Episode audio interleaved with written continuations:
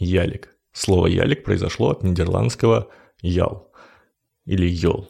Это означает, в принципе, как у нас, так и в нидерландском, маленькую лодку, обычно рыбацкую.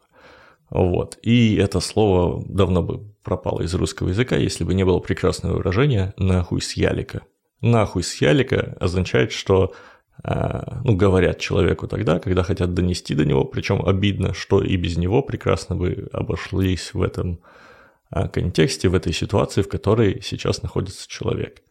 То есть, если вам кто-то не нравится, и вам не нравится, что он присутствует в той компании, в том месте, где вы находитесь, и вы хотите дать ему понять, что прекрасно обойдетесь без него, можно сказать ему, товарищ, нахуй с ялика.